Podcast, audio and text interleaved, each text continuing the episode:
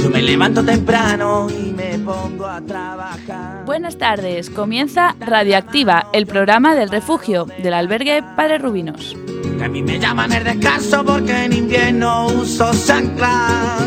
Y yo lo hago para notarme en el Como todos los jueves nos podrás escuchar de 6 a 7 de la tarde aquí en la emisora Quack FM en la 103.4, también en la página web www.quackfm.org. la vida que yo no tengo nada que ver con los bigotes señoriales que se pasean por Jerez. Regresa Radioactiva tras el pasado parón del puente del Día del Padre y lo vamos a hacer un día después del aniversario de nuestra emisora. Pues así es, la 103.4 estuvo ayer de cumple, 23 añitos que se dice pronto cumplió ayer Quack FM. Esta radio comunitaria que tantos programas vio pasar y que sigue pie a pesar de todos los obstáculos que tuvo que, que saltar y la lucha sigue. Y por, supuesto que cumpla muchos más.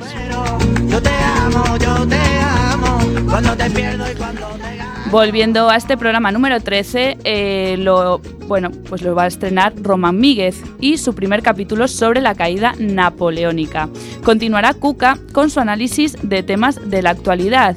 Hoy hablará de las recientes listas electorales, electorales que se dieron a conocer esta semana. Y cerrará nuestro particular cajón desastre Miguel López con un reconocimiento a un director teatral gallego. De ahí saltaremos a todos por igual. Hoy homenaje, como no podía ser de otra manera, a nuestra querida emisora. ¿Y quién mejor que uno de los fundadores, una de las personas que lo vio crecer?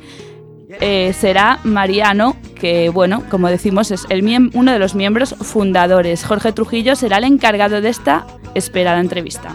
Qué pena, mira qué pena. Y en espacio musical, rock, hard rock, Juan Roel hará un repaso por los principales grupos de varias décadas. El broche de oro a este programa de celebración lo pondrá Omar Silva, que desde el acontecimiento tiene preparado el tema. Hoy hablará de los Oscar. Este programa realizado por muchas personas del albergue Padre Rubinos. Algunos están aquí hoy con sus voces y otros nos escuchan desde el refugio. En la parte técnica, Jacobe Villar y al micrófono, Clara de Vega. ¡Empezamos!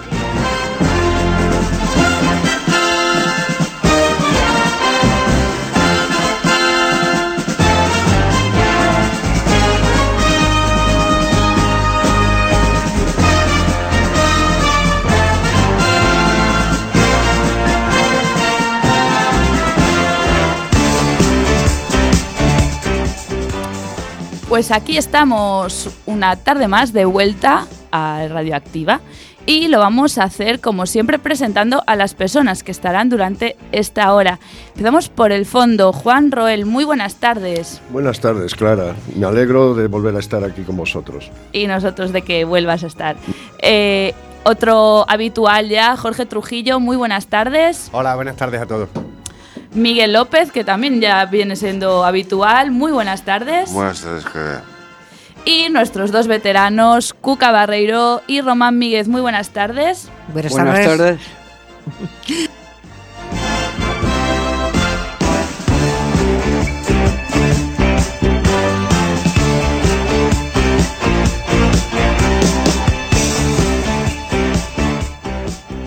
Pues como ya viene siendo habitual en estos últimos Radioactiva, Román Míguez será el encargado de inaugurar el programa número 13 y lo hará con el primer capítulo de una serie que hablará de la caída napole- napoleónica, de la batalla de Waterloo. La escuchamos.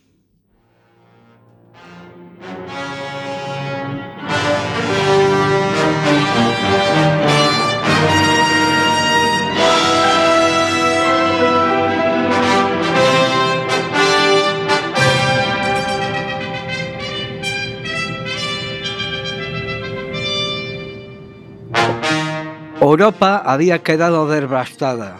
La abdicación forzosa de Napoleón había puesto fin, un conflicto de 21 años iniciado a raíz de la Revolución Francesa. Las monarquías y los viejos regímenes europeos se habían sentido escandalizados por lo ocurrido en Francia, sobre todo, especialmente por las ejecuciones de Luis XVI y su esposa reina María Antonieta.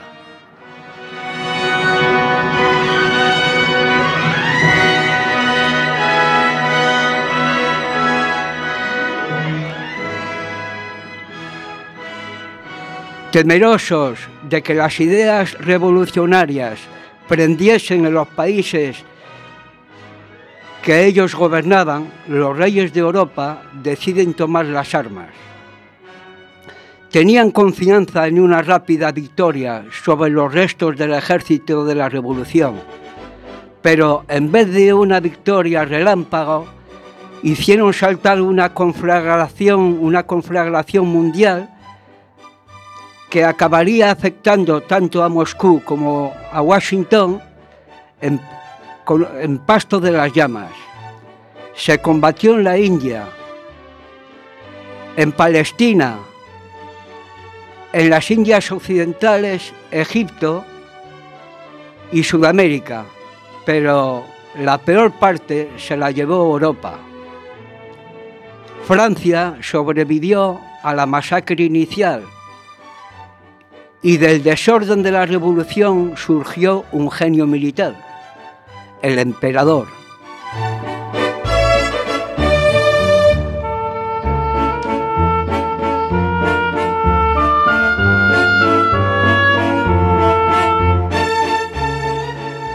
Los ejércitos napoleónicos vencieron a los prusianos, a los austriacos y a los rusos y marcharon desde el Báltico para combatir en las costas españolas, con una suerte de victorias que acabaría elevando a los incapaces hermanos del emperador Bonaparte. Murieron millones de soldados. Transcurrido ya dos décadas desde las declaraciones de guerra, todo había terminado.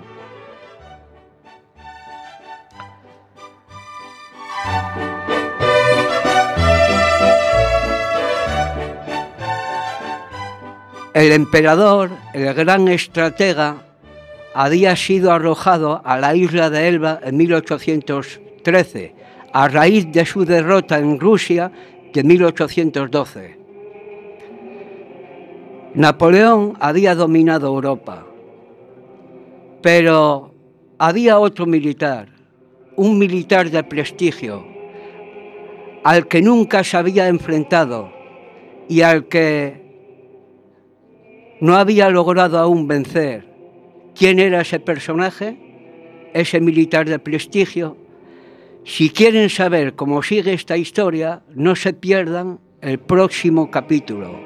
Román Míguez para Cuac FM. Hasta la próxima.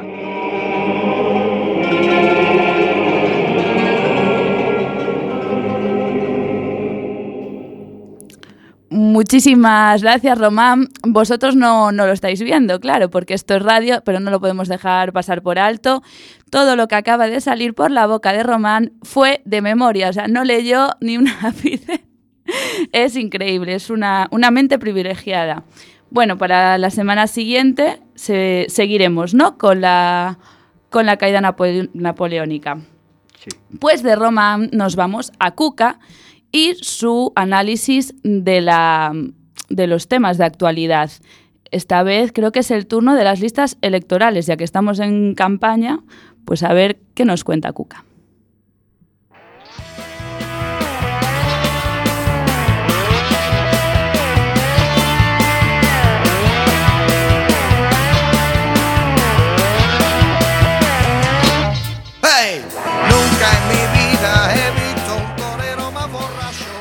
Hola, muy buenas tardes a todos. Os habla Cuca, la de siempre.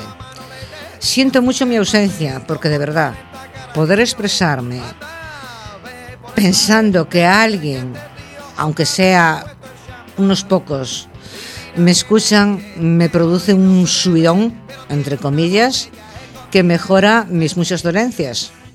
No graves, pero sí molestas. Bien, como decía, esos días ausentes, guardando reposo, me ha dado un parabucho.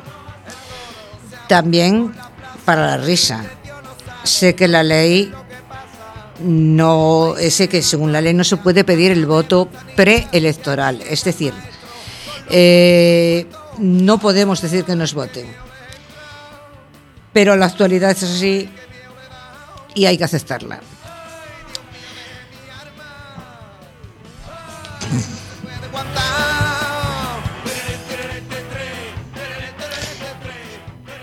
Antes de nada, y no relativo a este tema, quiero congratularme por el éxito de las jornadas eh, de la mujer.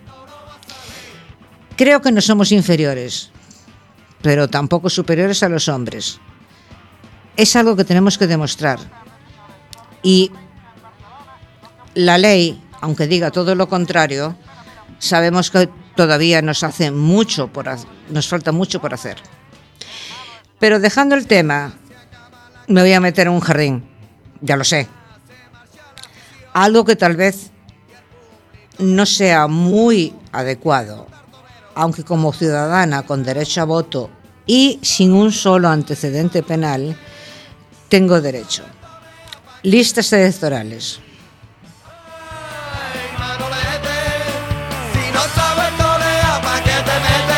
Sí, así como suena. En toda democracia el poder emana del pueblo. Por supuesto, los partidos y sus políticos tienen pleno derecho a elegir a aquellos que mejor representan su programa y sus intereses. Pero señores, por favor, supongo que aunque la opinión esté dividida, lo mínimo que podemos pedir es que nos expliquen los programas y la gente que va en las listas en cada momento.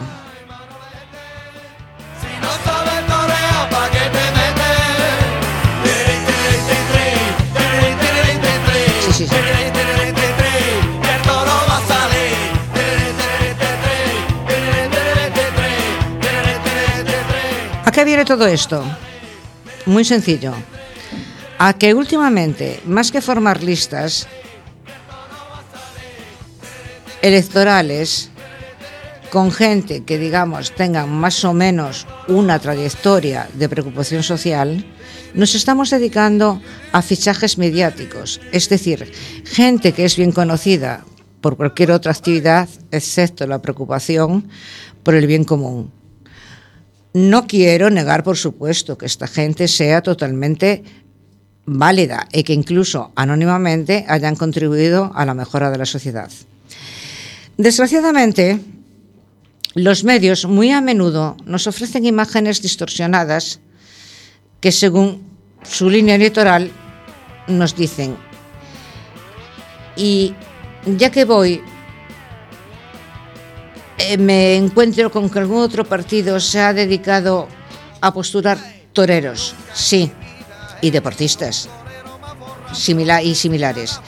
Puede que los deportistas no generen un problema en sí, en los debates, pero los astros de la tauromaquia, quienes merecen toda mi admiración en el sentido de que hay que tener mucho valor para ponerse delante de un animal de 500 kilos o más jugándose su integridad, creo que son los más adecuados, dado que el célebre debate que existe entre taurinos y antitaurinos no sea el más adecuado para ahora.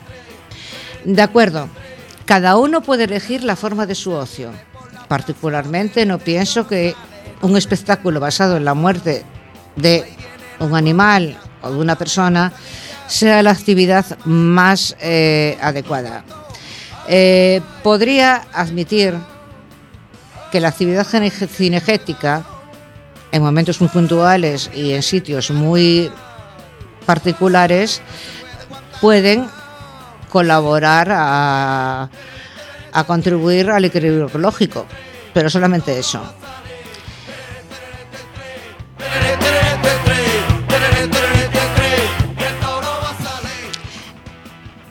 Y lo que es para mí, personalmente, un programa grave, y a título personal totalmente,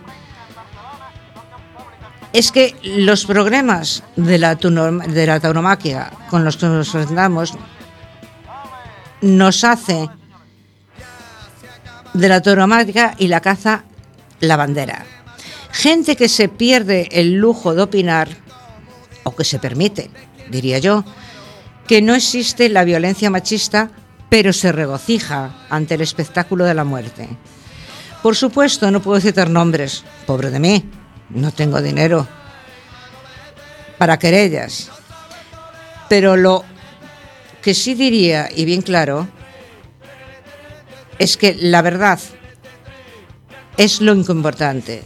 Y lo importante es, por ejemplo, la sanidad, la atención a los problemas, la educación. A fin de cuentas,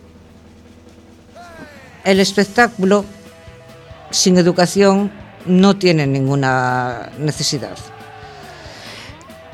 Atención a los mayores que no tienen nada que ver con el espectáculo y sin necesidad. ¿Para cuándo gente que de verdad conozca los problemas? No, eh, perdón. No, no, conozco, perdón, disculpen, es que tenía el, programa, el, el papel doblado. Y no lleguen, o sea, ¿para cuándo solucionar lo que de verdad es, son los problemas que tenemos en- por delante? En fin, me hago responsable de todas y cada una de mis palabras. Por supuesto, todos tenemos derecho a defender nuestra bandera, nuestra opinión. Todos somos libres. Toros sí o no, ¿vale? Cada cual se lo monte como quiera. Pero creo que es obvio que alguien que vive del toro lo va a defender. Por supuesto. Van a atraer una parte del electorado.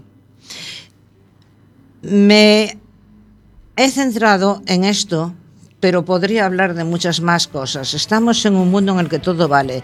Yo, por mi parte, propongo fichar a toda la selección del fútbol que ganó el Mundial de 2010. De política tal vez no sepan, pero sus emolumentos son superiores a casi todo el PIB del voto, seguro. Menos mal que el voto secreto, pero sí influenciable. Confío en mis compatriotas porque creo que cogemos el autobús todos los días. Vivimos con muy poco dinero y además creo que no somos tontos. Buenas tardes y encantada de nuevo de estar con vosotros. pero tiene una botella escondida en el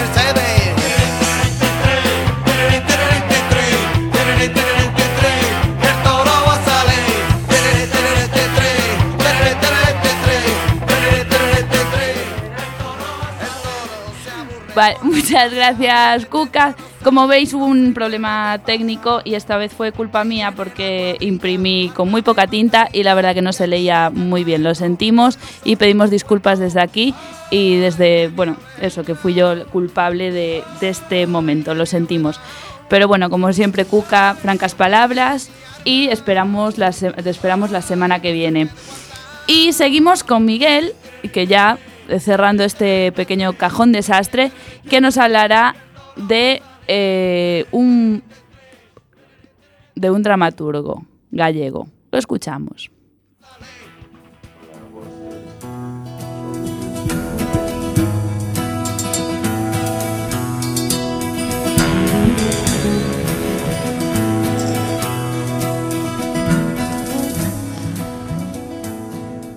Hola, boas tardes. Son Miguel Serrano Croma e considero que lleguei, cheguei a ser un bon amigo de Francisco Tases Prego. De aquí, esta reproducción de unha entrevista que le fixo o seu fillo Surro Tases Díaz con motivo da primeira edición de la obra dramática de teatro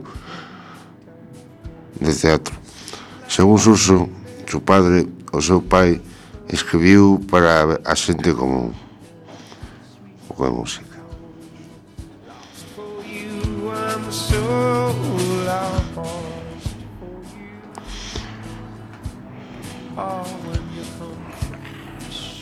O dramaturgo Francisco Tases Prego, finado no ano 2003, foi unha figura fundamental da cultura gallega e clave para recuperar o teatro galego despois do franquismo.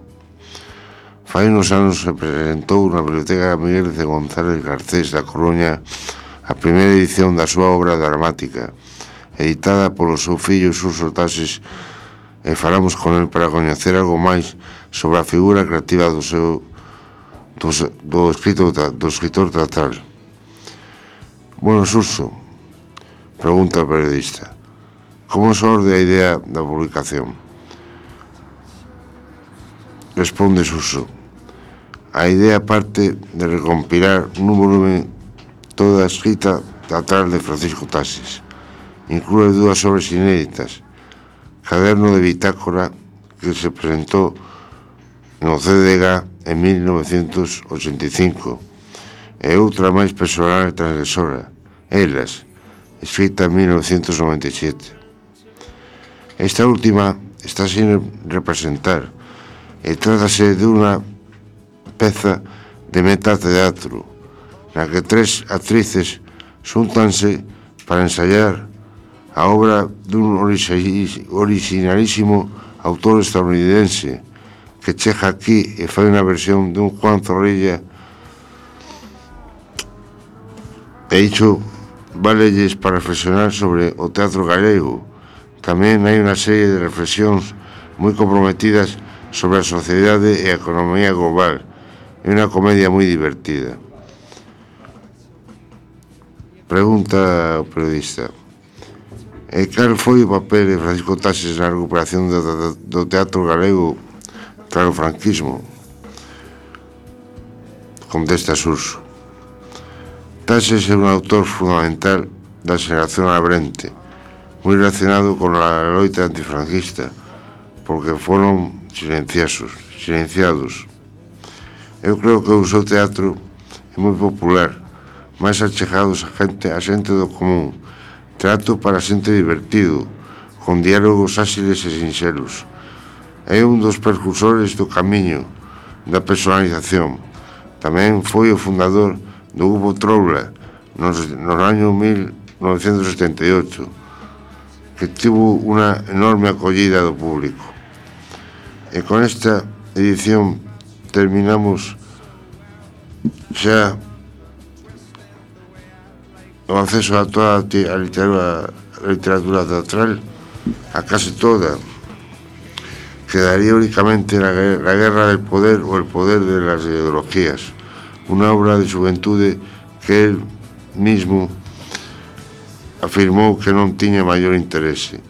O que si estaría ben sería recoller toda a súa prosa xornalística. Colaborou en moitas entrevistas e medios e tamén cultivou a narrativa e o relato curto. Eu que coñecín ben Teño moitas anécdotas con el e moitas risas. Era un personaxe singular, foi un personaxe singular, amigo de pintores e bohemios, e gustaba moito divertirse.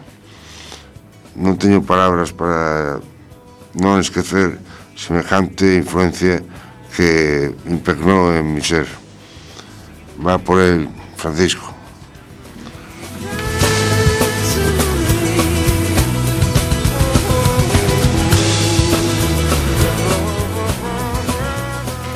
Pois gracias Miguel por recordarnos esas palabras de Francisco Tases.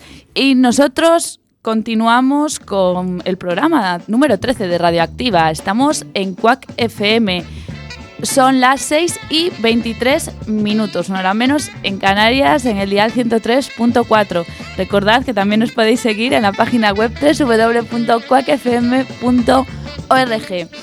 Y como dijimos al principio, estamos de, celebración, estamos de cumpleaños. Ayer la emisora Quack FM cumplió 23 añitos, que se dice pronto. Y pues tenemos el placer de tener aquí en la emisora a uno de los padres fundadores. Lo vamos a escuchar a continuación. No os mováis.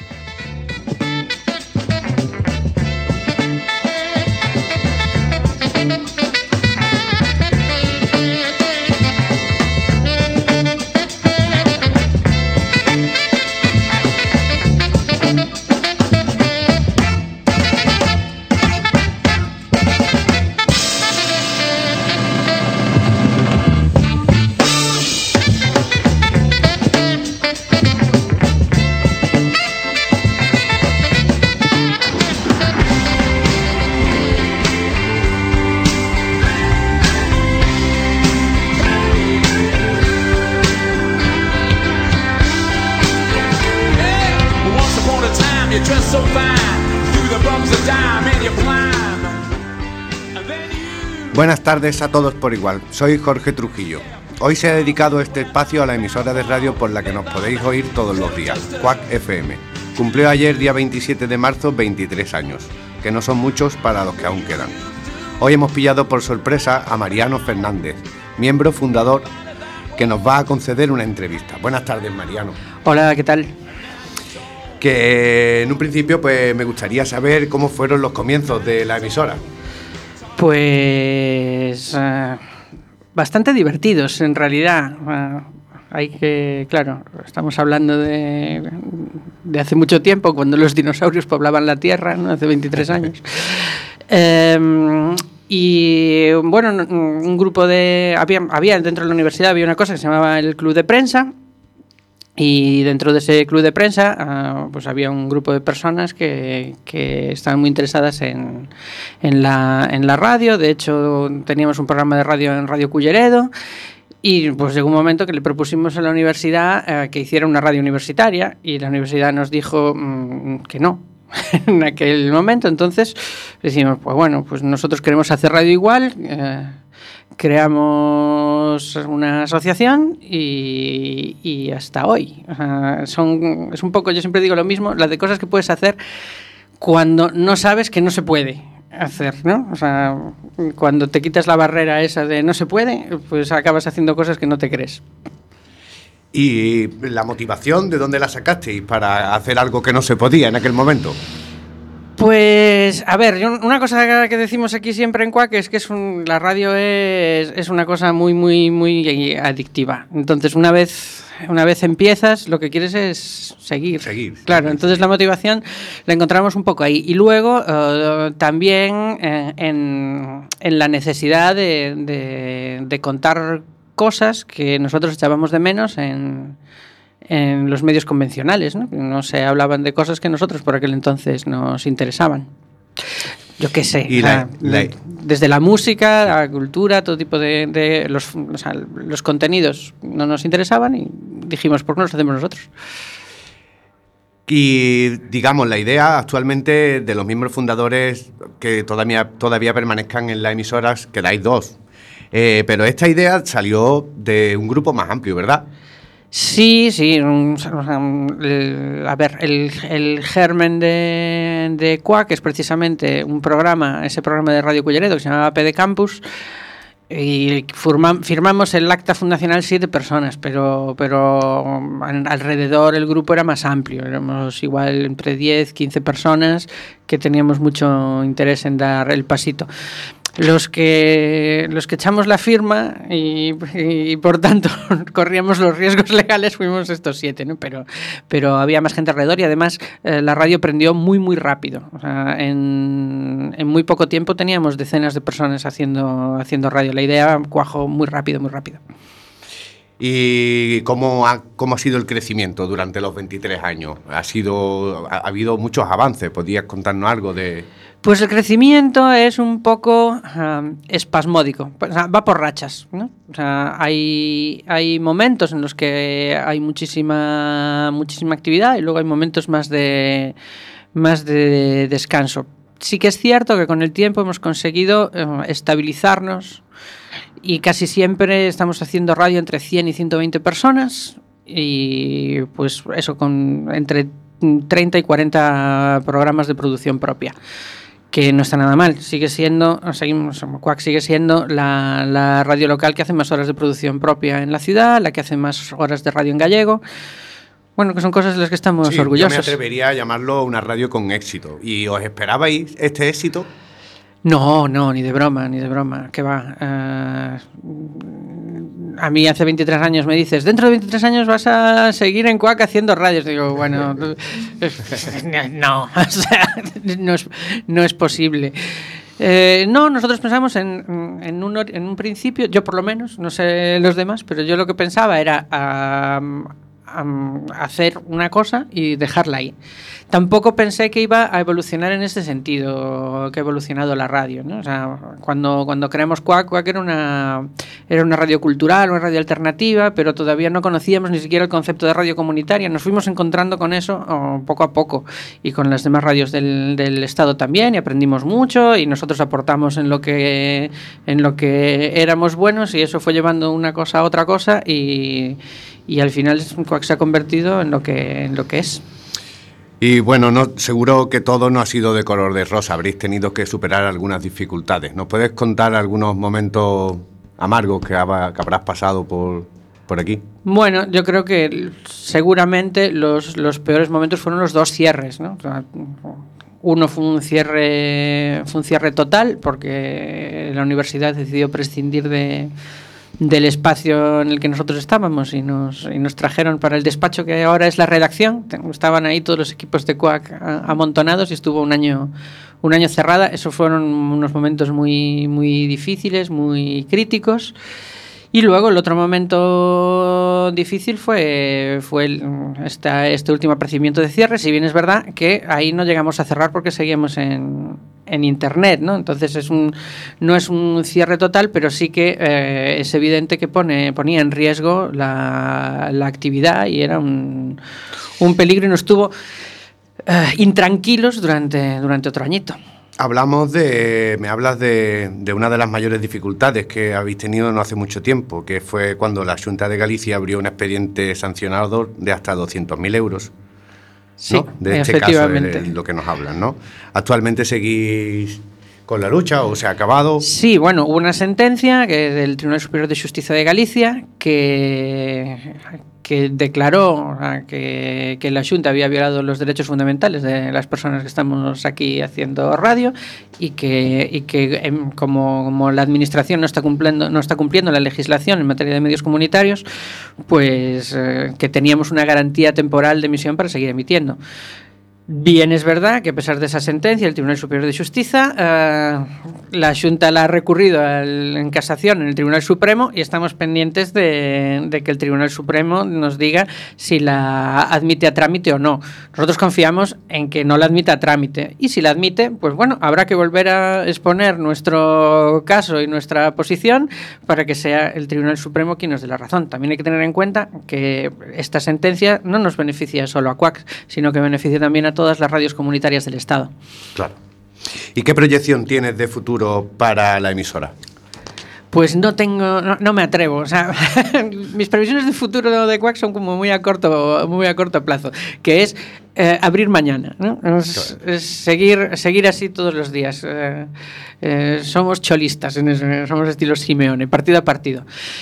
Pero bueno, hay ahora un previsto muy, o sea, este año, tal y como aprobó la Asamblea de CUAC, vamos a hacer un plan estratégico, un plan estratégico precisamente para mm, imaginar entre todas y todos cómo va a ser CUAC dentro de cinco años, intentar encaminarlo para ahí, pues intentar mejorar en todos los sentidos, en todo lo que podamos, y para, porque yo creo que, que la ciudad se merece una radio comunitaria que funcione lo mejor posible, ¿no?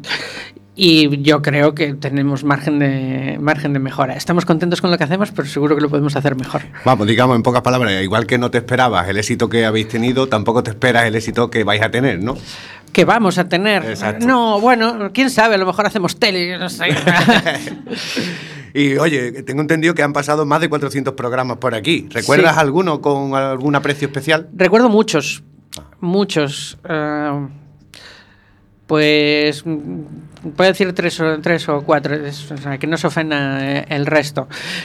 Tres o cuatro programas que mm, mm, fueron importantes para mí a, ni- a nivel personal. Uno es uh, Ulalume, era un programa de, de literatura que hacían eh, que hacían unas, unas amigas de la emisora, entre ellas Estivaliz Espinosa, Sergio Alache, eh, Beatriz Bea Ulalume, que bueno, me casé con ella, por eso es importante, ¿no? la conocí aquí. Luego otro otro programa que nos trajo que nos trajo muchos momentos de gloria, mucha audiencia y grandes satisfacciones, que fue el, el primer formato que se llevó a la radio comercial de Quack, que fue Zapping, Era un programa muy divertido. Yo siempre decía, eh, hacen todo lo que no se debe hacer en, en radio y aún así funciona, ¿no? Bueno, pues mm, oye, cuando consigues eso es que es que rompes el molde. Em, otro de esa época, Fraggle Rock, que era también un programa de humor muy, muy divertido, hecho por gente a la que apreciamos mucho en la casa. Y ya para terminar, uno más reciente. Eh, los, los que digo están todos, no están en activo ninguno, porque así no hay mal rollo, ¿vale? Eh, entonces, el, el último, que no es poco, que era un programa matinal que se hacía cuatro días a la semana a las 8 de la mañana y que era un programa de humor tan sumamente divertido que nos escribió, bueno, nos llamó una, una radio de IBI, Alicante, para ver si lo podían poner en parrilla. Y era un programa de humor local. O sea, quiero decir, humor local que había parodias de Paco Vázquez. O sea, para que nos hagamos una idea. Y los de IBI se engancharon al programa igualmente, un morning show o sea, a las 8 de la mañana y todos los días. Y mira, estuve por el albergue preguntándole a los compañeros que, que- que querían preguntar, ¿no? Aparte de muchas cosas, allí tienen dudas de por qué el nombre, por qué Quack FM y no Miau Miau FM. Pues lo de Quack FM fue porque el, el- otro fundador que queda en activo, Tommy, es, es así para, para el tema de marcas. Y, él tenía un montón de marcas, no sé, en los sus ratos libres pues le ponía nombres a cosas, o sea, se imaginaba nombres para asociaciones, y uno de estos era, era Quack, que es el acrónimo de Colectivo de Universitarios Activos. Eh, he de decir que yo me opuse sin éxito al nombre, no me gustaba nada. y de hecho hice, un- hice, una, hice una broma en aquella reunión y dije, sí, hombre, le llamamos Quack y ¿qué le ponemos de logo? Un pico de pato. Pico de Y pato. había otro allí tomando nota y dijo, tate, ahí está. El- Y ahí quedó el pico de pato. Y eso es lo que a lo mejor despierta dudas. Porque Bueno. se preguntan, ¿por qué Quack? ¿Por qué Quack? Lo curioso es que funci- o sea, funcionó tanto la, la imagen como, como el nombre. Aunque también es verdad que no funciona del todo porque siempre nos han llamado de, de mil formas distintas y casi nunca Quack FM, ¿no? Pero que si la Quack, que si, que si Radio que de todo nos han dicho. Eh, bueno, eh, buenas tardes, Mariano. Yo quería preguntarte, eh, porque a mí me llama mucho la atención, ¿no? Pues que un grupo de, estudiantes que tengan esta iniciativa pues eh, tan, tan puntera y que cómo sale adelante, o sea, cómo difundisteis y cómo conseguisteis tantas personas para hacer programas, porque estamos hablando de 400 y pico programas y que un programa pues lleva un compromiso, una producción, unas horas, eh, voluntariamente al final. O sea, a mí es que me parece admirable, ¿no? ¿Y cómo, cómo conseguisteis a tanta gente? ¿Cómo fue la difusión?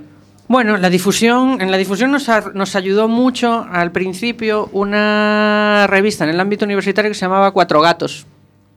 que costaba 20 duros la revista, sí. Y uno de los fundadores era un colaborador más o menos fijo de la, de la revista y era una revista bastante gamberra, para haceros una idea, sería como un jueves universitario, ¿no? O sea, y le gustó muchísimo la idea y era algo que leía todo el mundo ¿no? en, la, en la universidad. ¿no? Ya. Entonces, al hacernos un huequecito ahí, pues que, que llegaron a hacer una portada que era radioactividad, para, justo antes cuando, cuando salía. Eh, eso nos trajo la gente del principio, pero mm, claro, estamos hablando de un momento en el que no era tan fácil acceder a un medio. Ahora, ahora es más difícil porque todo el mundo tiene un medio en su bolsillo. ¿no? Todo el mundo tiene Facebook, tiene Twitter, tiene tiene mayor acceso a una a, a- a, bueno, formas de comunicación. Eh, yo lo que creo es que Quack funciona por el retorno que te da. O sea, nosotros no estamos aquí con la idea de que estamos sacrificando horas libres. No, nosotros estamos aquí porque nos lo pasamos bomba aquí. Sí, justo. Nos lo pasamos bien. O sea, realmente para nosotros Quack es un regalo. Sí, sí, cierto. Entonces, por eso le dedicamos, bueno, le hemos dedicado tanto que básicamente es la mitad de la vida de algunos, ¿no? O sea, claro, pero, pero realmente lo hacemos porque nos gusta y porque nos da eh, tanto más como lo, como lo que nosotros le damos. Sí, es una, una recompensa, ¿no? Nosotros, bueno, lo vivimos aquí y también agradecemos a Quack esa oportunidad de, de dar voz a los que no tenemos voz normalmente y sobre todo en ámbito social. Eh, si hablamos del albergue, pues personas que mucho tienen que decir y que normalmente pues no tienen esa vía de comunicación y aquí al menos pues tenemos esa, esa, pequeña, esa pequeña vía y gracias a vosotros. Entonces nosotros es eso, estamos encantados y cada jueves que venimos salimos con una sonrisa y venga, vamos a preparar ya el siguiente. No, ¿no? los que estamos encantados somos nosotros. Porque si además de, pasar, de pasártelo bien, eres útil, Eso ya es que es una pasada. O sea, no os hacéis una idea. Claro, es- claro porque una cosa es, eh, es tener un espacio de entretenimiento y otra cosa es servir para, para algo que está entre los objetivos de WAC, que es la transformación social. Justo. Entonces, ser un medio, ser un medio útil, ser un medio que sirve, pues evidentemente para nosotros es un privilegio. Pues eso lo estáis consiguiendo, eso tenlo seguro. Pues bueno, Mariano, eh, ya que conocemos un poco mejor Quack FM, me gustaría hablar un poco más en, en general de lo que es la comunicación. ¿Crees que se está convirtiendo la comunicación en un comercio, tanto dentro de los medios como fuera de ellos? Eh, no, no creo que se esté convirtiendo, creo que ya lo era. Que ya, ya lo. Claro, eh, creo, que, y creo que no ha dejado de serlo oh, prácticamente nunca. Lo que pasa es que ahora además creo que es un mal negocio. Y es un mal negocio oh, por varias cosas. Primero, porque es un negocio que no, no genera valor, genera deuda. Entonces, desde un punto de vista económico, es un mal negocio. Y luego, porque desde un punto de vista social, ahora mismo eh, mm, cuesta mucho distinguir la realidad de la ficción y eso es un mal negocio como, como sociedad. Lo estamos haciendo francamente mal. Y si eso le sumamos que somos incapaces de, de darle a las personas las herramientas suficientes para comprender que esto está pasando, pues nos estamos metiendo en un lío. Eso es lo que eso es lo que yo pienso. Me gustaría dar mejores noticias, pero es que no las tengo. Claro, eso ya que cada uno deduzca lo que quiera. ¿Y qué nos puedes decir para que todos entiendan qué es la alfabetización mediática? Deberíamos ponerla, deberíamos de poner un poco más de seriedad en ese asunto, ¿no crees? Creo que es una de las cosas más importantes que, que tienen que hacer los poderes públicos pues, en los próximos 20 años, seguramente. Es precisamente esto que comentaba, es dotar a, a la ciudadanía de herramientas para consumir de forma responsable medios de comunicación. Ahora que la comunicación se ha democratizado tanto, que, cualquiera puede eh, emitir información, cualquiera puede hacer un tweet, cualquiera puede hacer un post en Facebook, o sea, las herramientas están, están al alcance de la mano de todo el mundo. Es muy necesario que todos también tengamos herramientas, tanto para ser comunicadores como para eh, recibir la comunicación que nos envían los demás y que sepamos eh, deslindar el, grano de la paja. Porque si no, insisto, mm, nos podemos meter en, en problemas importantes. Lo estamos viendo, lo estamos viendo todos los días. ¿eh? O sea, un, un esquema de comunicación, un esquema de, medios no funciona si por un lado no oh, garantiza el derecho de las personas a estar informado de forma veraz y si por otro lado no protege la libertad de expresión. Y ahora mismo no tenemos ninguna de las dos cosas. Y creo que eso es eh, dramático para un Estado social democrático de derecho. Pues bueno, yo ya doy por concluida la entrevista, Clara, pero antes de despedirme y despedirnos, me gustaría decir una frase, una frase que ya muchos conocerán. Perdón. Quien tenga honra, que nos siga. y Pues- nada más, Clara. Gracias. pues- gracias, Mariano. Gracias, Gracias a gracias a ti, Jorge, y gracias a ti, Mariano, y gracias a Cuac por lo que dije antes, ¿no? Por darnos este espacio y que, como dices tú, eh, intentamos hacer una transformación social a través de, de lo que decimos y esperamos que los mensajes calen. Y bueno, pues muchísimas gracias y otros 23 años más. Muchísimas gracias a vosotros, un privilegio estar aquí como siempre. Gracias.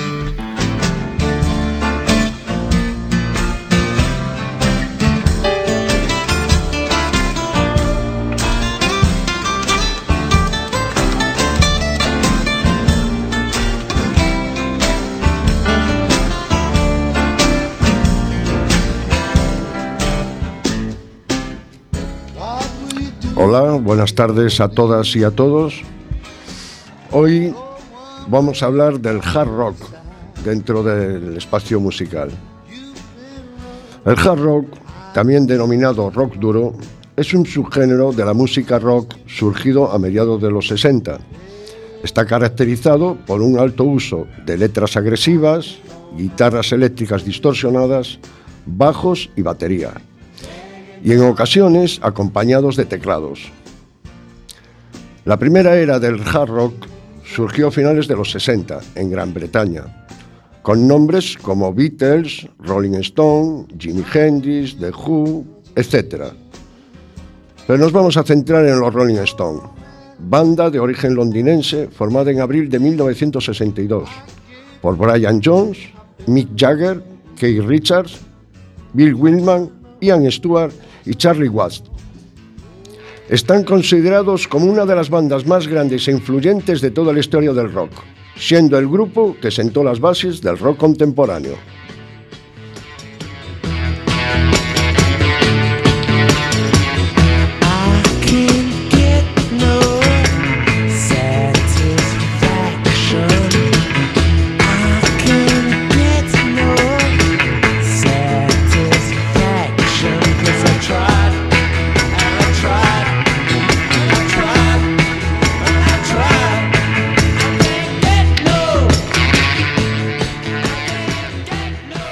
En la década de los 70 fue la expansión y el éxito masivo del género hard rock.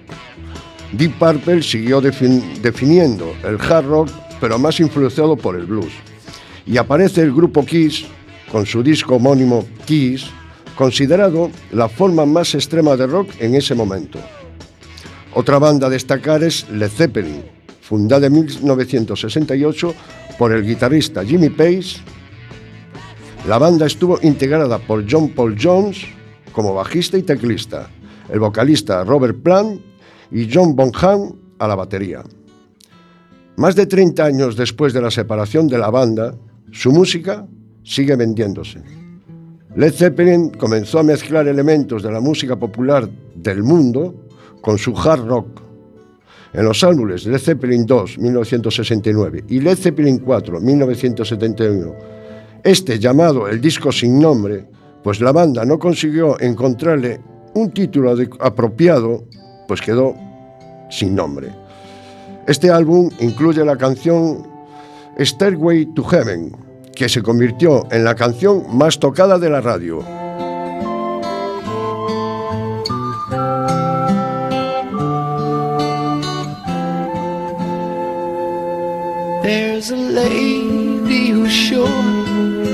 All that glitters is gold, and she's buying the stairway to heaven.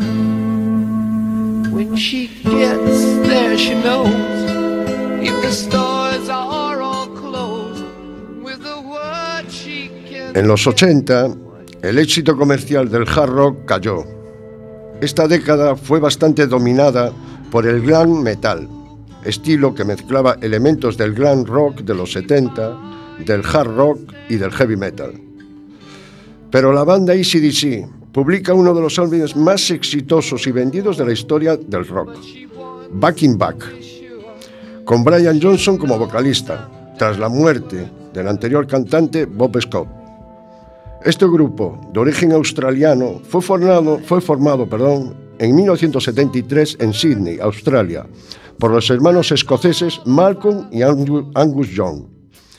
En 1976 incursionaron por primera vez fuera de las fronteras australianas, con los álbumes Hit Voltage y Dirty This Don't Dirt Cheap, ofreciendo un contrapunto sonoro a las ampulosidades y la fastuosidad de las bandas que triunfaron en el mercado de la época, como por ejemplo Bon Jovi, Kiss o Def Leppard, entre otros.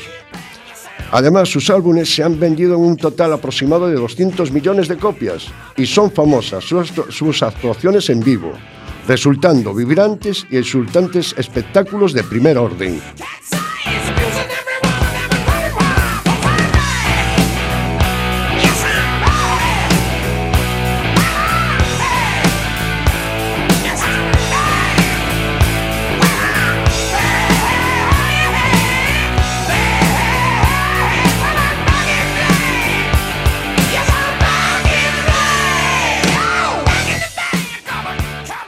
La década de los 90 marca el fin de la escena del glam metal, porque los medios dirigieron su atención hacia un nuevo movimiento, el grunge, el cual se basaba en un sonido de rock duro más crudo, influenciado por bandas como Led Zeppelin, Black Sabbath, por el punk y una estética despojada, opaca y pesimista.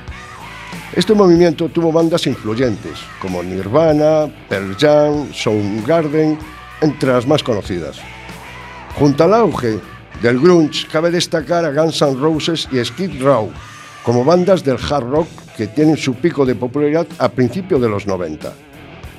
La banda Guns N' Roses, de origen estadounidense, formada en la ciudad de Los Ángeles, California, en 1985, fundada por el vocalista Axl Rose y el guitarrista Izzy Stradlin, está considerada una de las bandas más influyentes de la historia del rock debido a su gran legado musical, ya que ha vendido más de 50 millones de álbumes en todo el mundo.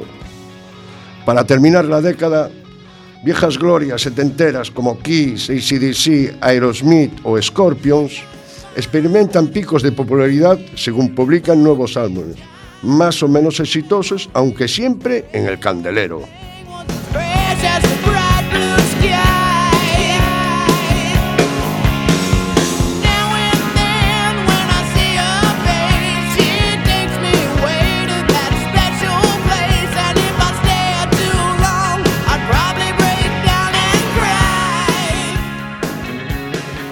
Bueno, pues nada, solo despedirme y espero que os haya gustado la sección y, y hasta la próxima. Buenas tardes.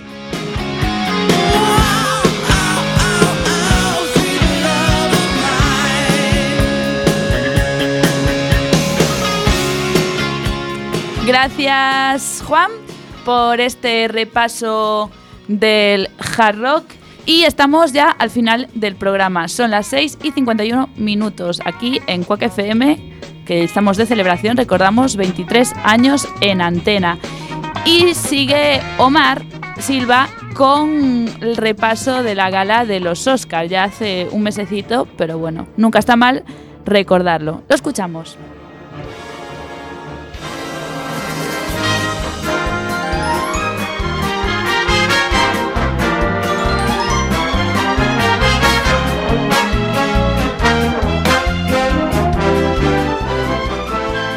Good night everybody, queridos radio oyentes de.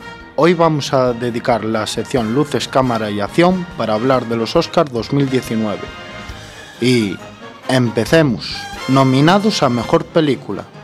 Black Panther, de Marvel. Ha nacido una estrella. Bohemian Rhapsody, La Favorita. Roma y Vince. Y Green Book. Pero el ganador es... Green Book. Tim, acaba de llamar un tipo, un doctor. Está buscando chofer. ¿Te interesa? No soy doctor en medicina, soy músico. Voy a iniciar una gira por el sur más profundo. ¿Qué otros trabajos ha desempeñado? Relaciones públicas. ¿Le supondría un problema trabajar para Em, ahora seguimos con director. Los nominados: Alfonso Cuarón por Roma, Spike Lee por Black Casman, Paul Powell Paulowski por Cold War, Yorgos Latimus por La Favorita y Adam McCawney por Vince. El ganador fue Alfonso Cuarón. Mejor actriz. Porque puede hacerlo mejor, señor Vanellope. Querida Dolores.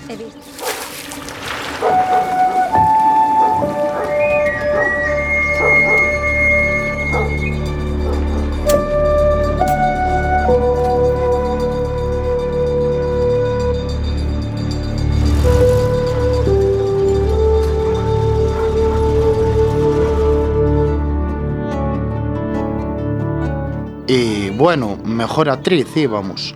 Eh, las nominadas fueron Olivia Colman como Ana de Gran Bretaña, Yalitza Aparicio como Cleo en Roma, Glenn, Glenn Close por Joan Kosteman, Lady Gaga por Agis Maine, Melissa McCawney por Israel. La ganadora fue Olivia Kaufman o Colman. Es que no me sé bien el nombre en inglés, perdón. ¿Me has mirado? ¡Para! Soy la reina. Pero estáis loca.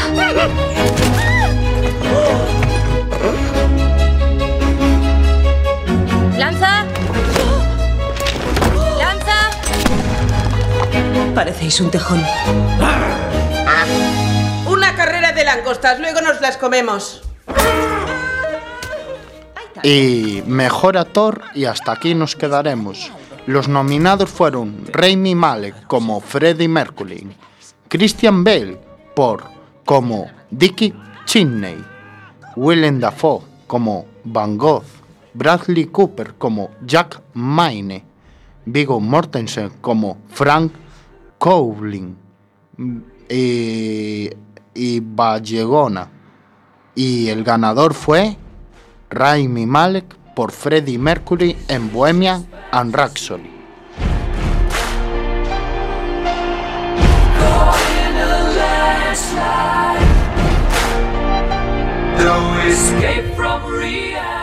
Pues muchísimas gracias Omar por este repaso express de los Oscar.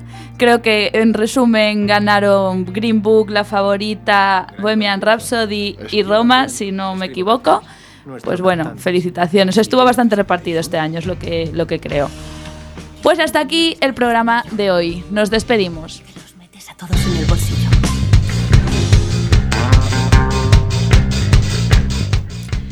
Pues nos tenemos que despedir, sí que ya no queda tiempo para más. Como visteis, un programa muy, muy completo, lleno de emociones y bueno, pues tuvimos el lujo de tener aquí a uno de los padres fundadores de Quack. Desde aquí felicitar a la, emisora, bueno, y felicitarnos a nosotros mismos, que ya llevamos también eh, cuatro, cuatro años, cinco temporadas aquí en Quack FM. Gracias por dejarnos ese hueco. Como siempre, agradecer a las personas que nos acompañaron en el programa y nosotros pues nos vemos el próximo 4 de abril de 6 a 7 con muchos más temas. Gracias por estar ahí.